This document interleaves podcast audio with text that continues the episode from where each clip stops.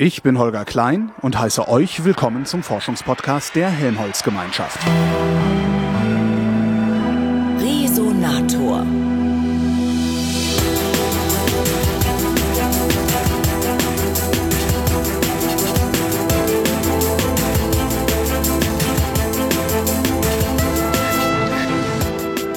Ich rede mit Doris Böhme, die ist Leiterin der Presseabteilung im Helmholtz Zentrum für Umweltforschung in Leipzig. Hallo. Hallo.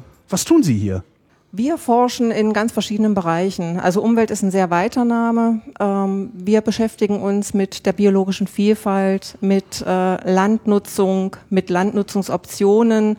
Wo werden wir also in Zukunft welche Ländereien, welche Wälder, welche landwirtschaftlichen Flächen wofür nutzen? Mhm. Und was passiert dann äh, mit der biologischen Vielfalt? Was hat das für Folgen? Wir haben ein zweites Kernthema, das setzt sich auseinander mit Wasserressourcen. Es geht um die Qualität von Wasser, insbesondere hier in Europa.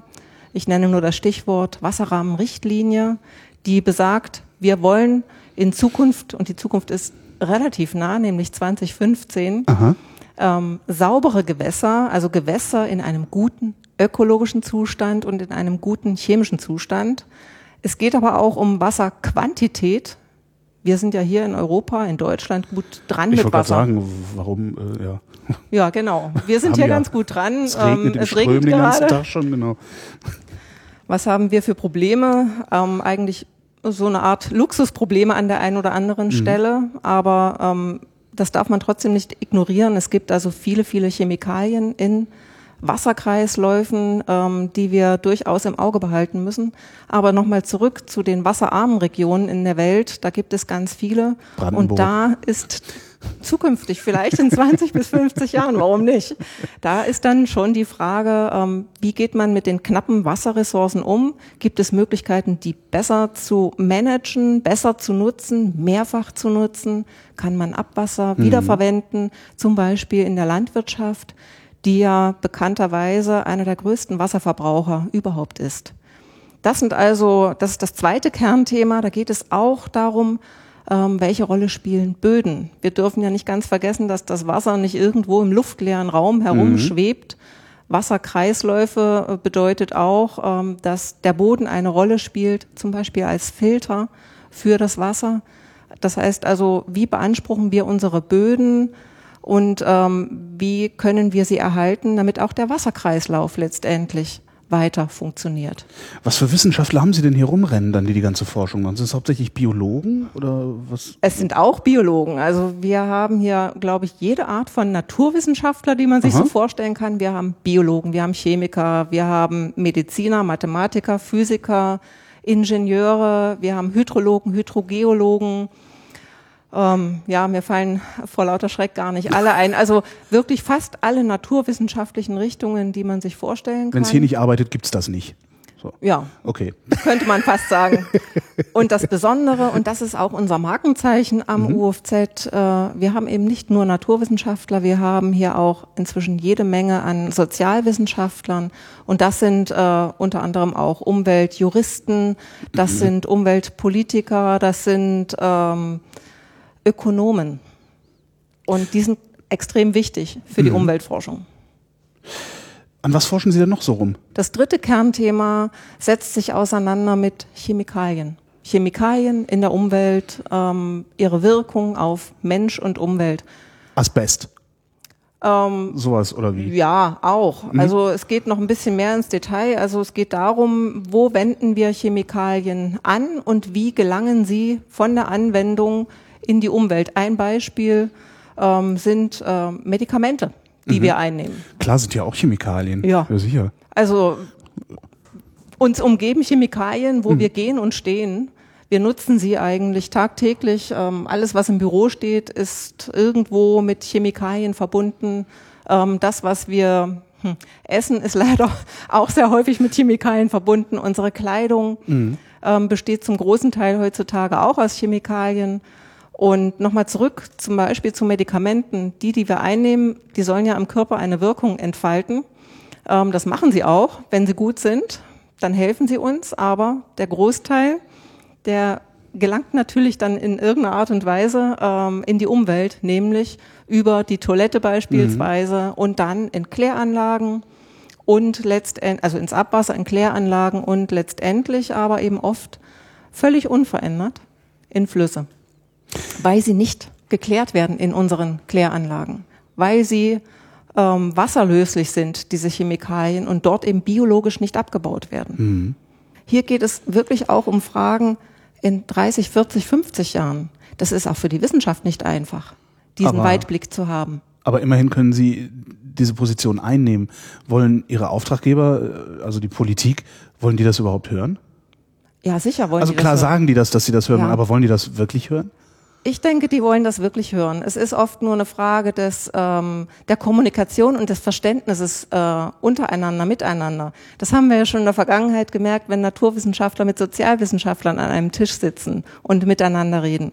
Das bedarf ähm, viel Zeit, viel Verständnis. Oder eines guten und, Vermittlers. Oder eines guten Vermittlers.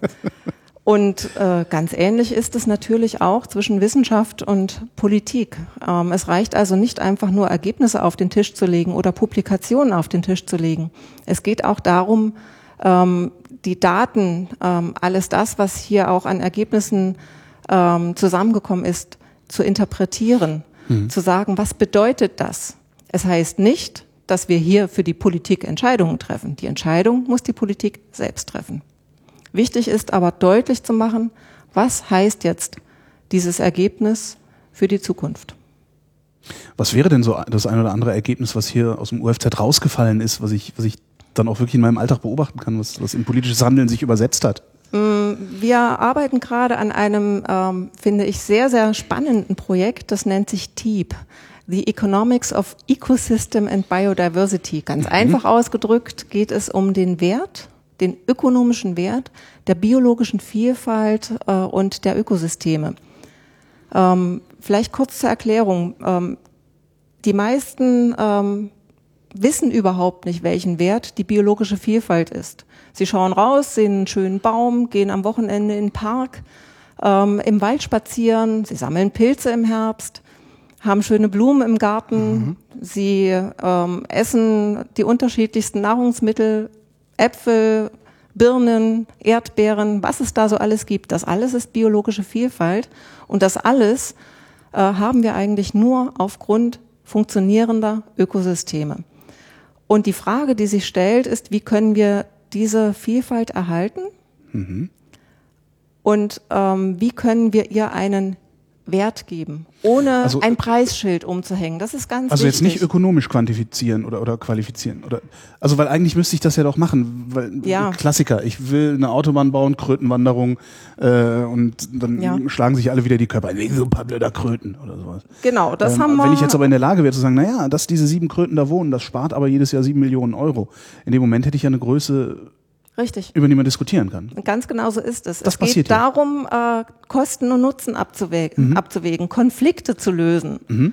und damit letztendlich auch wieder Kosten zu sparen. Denn wir haben natürlich auch ähm, Rahmenbedingungen, Richtlinien, ob das die Natura 2000 ist, die Fauna-Flora-Habitat-Richtlinie. Das sind alles Richtlinien, die uns auch sagen, ähm, was erhalten werden muss, mhm. welche Arten schützenswert sind, ähm, auf der roten Liste stehen, weil ähm, jede einzelne Art hat ihre Bedeutung. Und wenn es die Mücke ist oder mhm. Ja, Obwohl irgendwelche da Insekten, die wir alle man über Ausrotten noch mal reden. Also nee, das machen wir mal nicht. noch mal irgendwas erfinden, das uns ein für alle Mal von mhm. Fliegen befreit.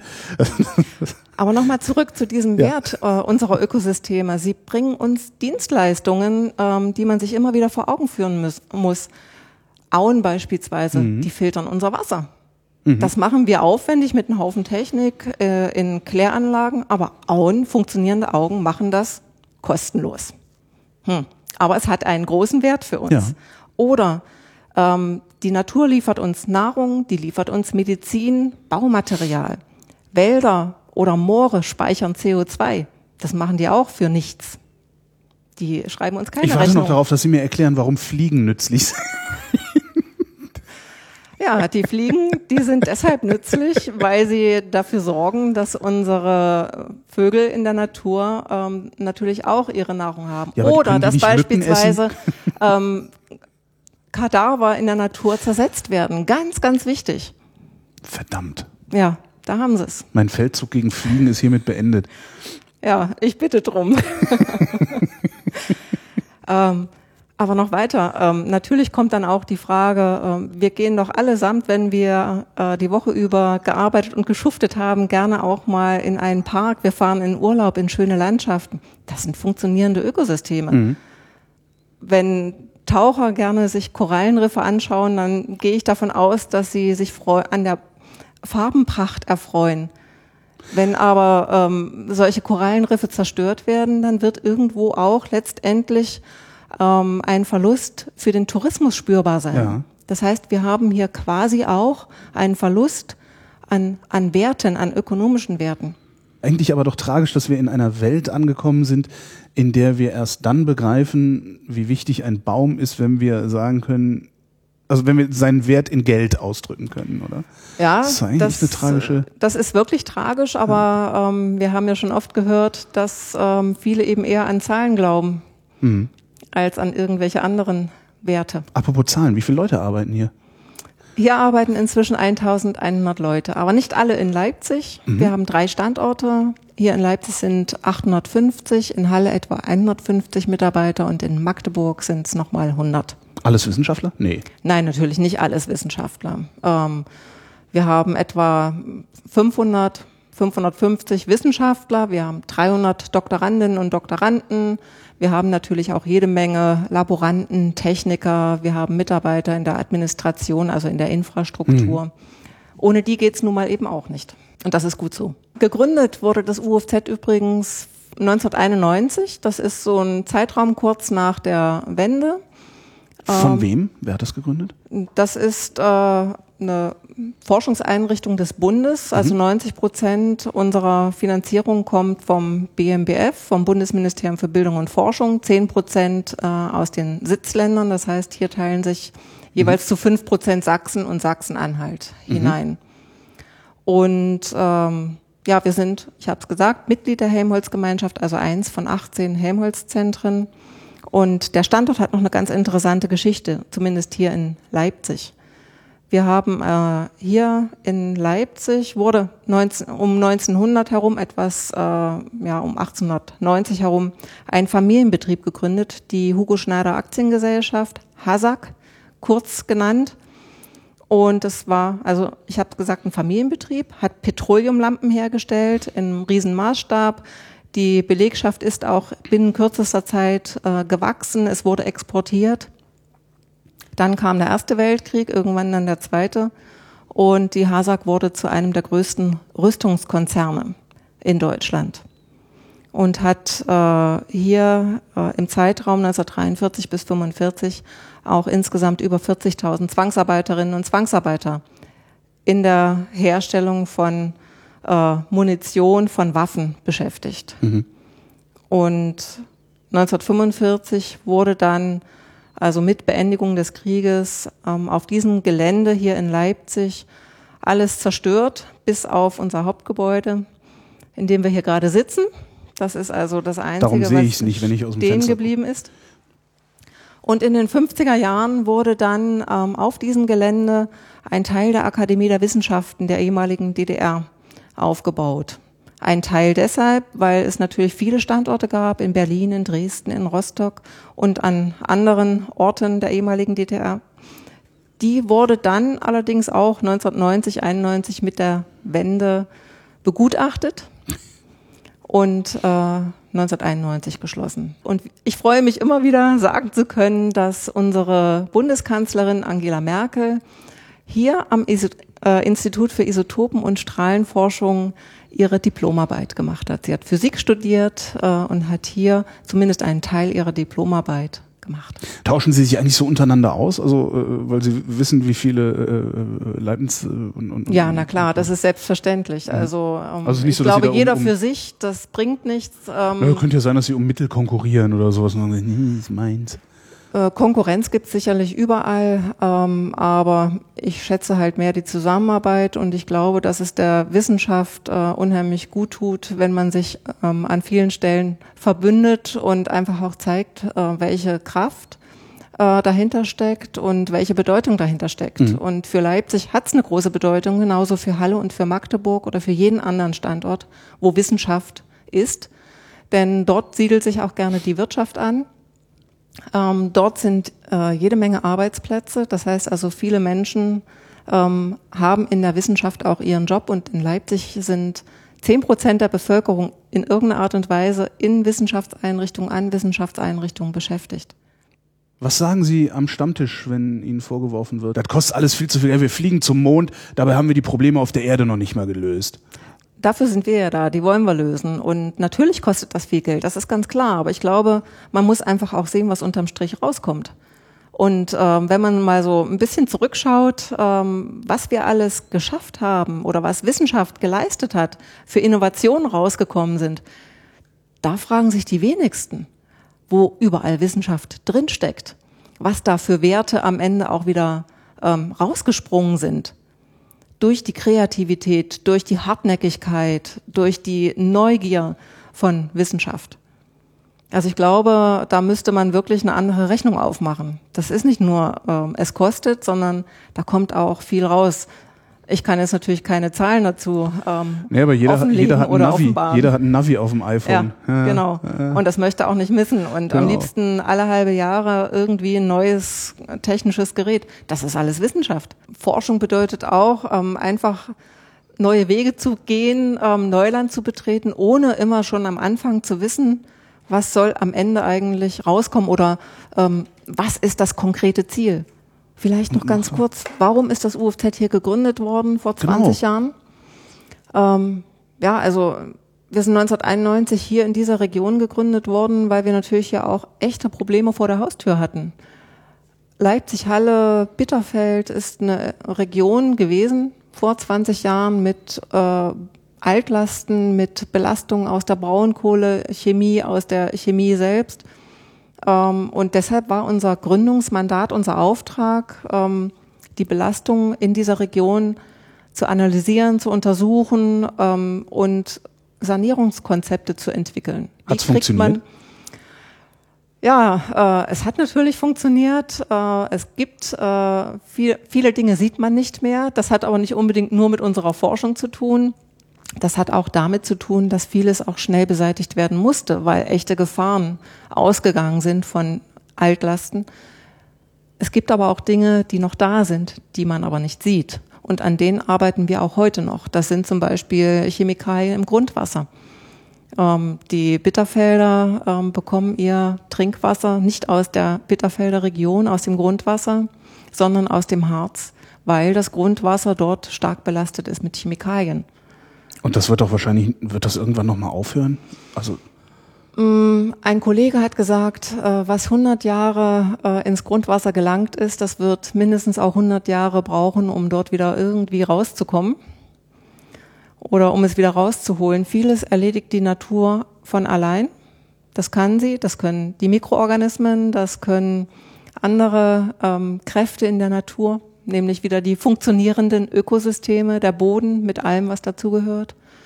Ähm, vieles kann aber die Natur nicht selbst, wenn es zu stark belastet ist. Und dann sind eben zum Beispiel solche Sanierungskonzepte gefragt, die am UFZ entwickelt worden sind um Grundwasser zu reinigen. Dort, wo es notwendig ist, wo es akut ist. Was machen Sie denn da äh, konkret dann hinten raus? Also äh, erfinden Sie dann irgendwie eine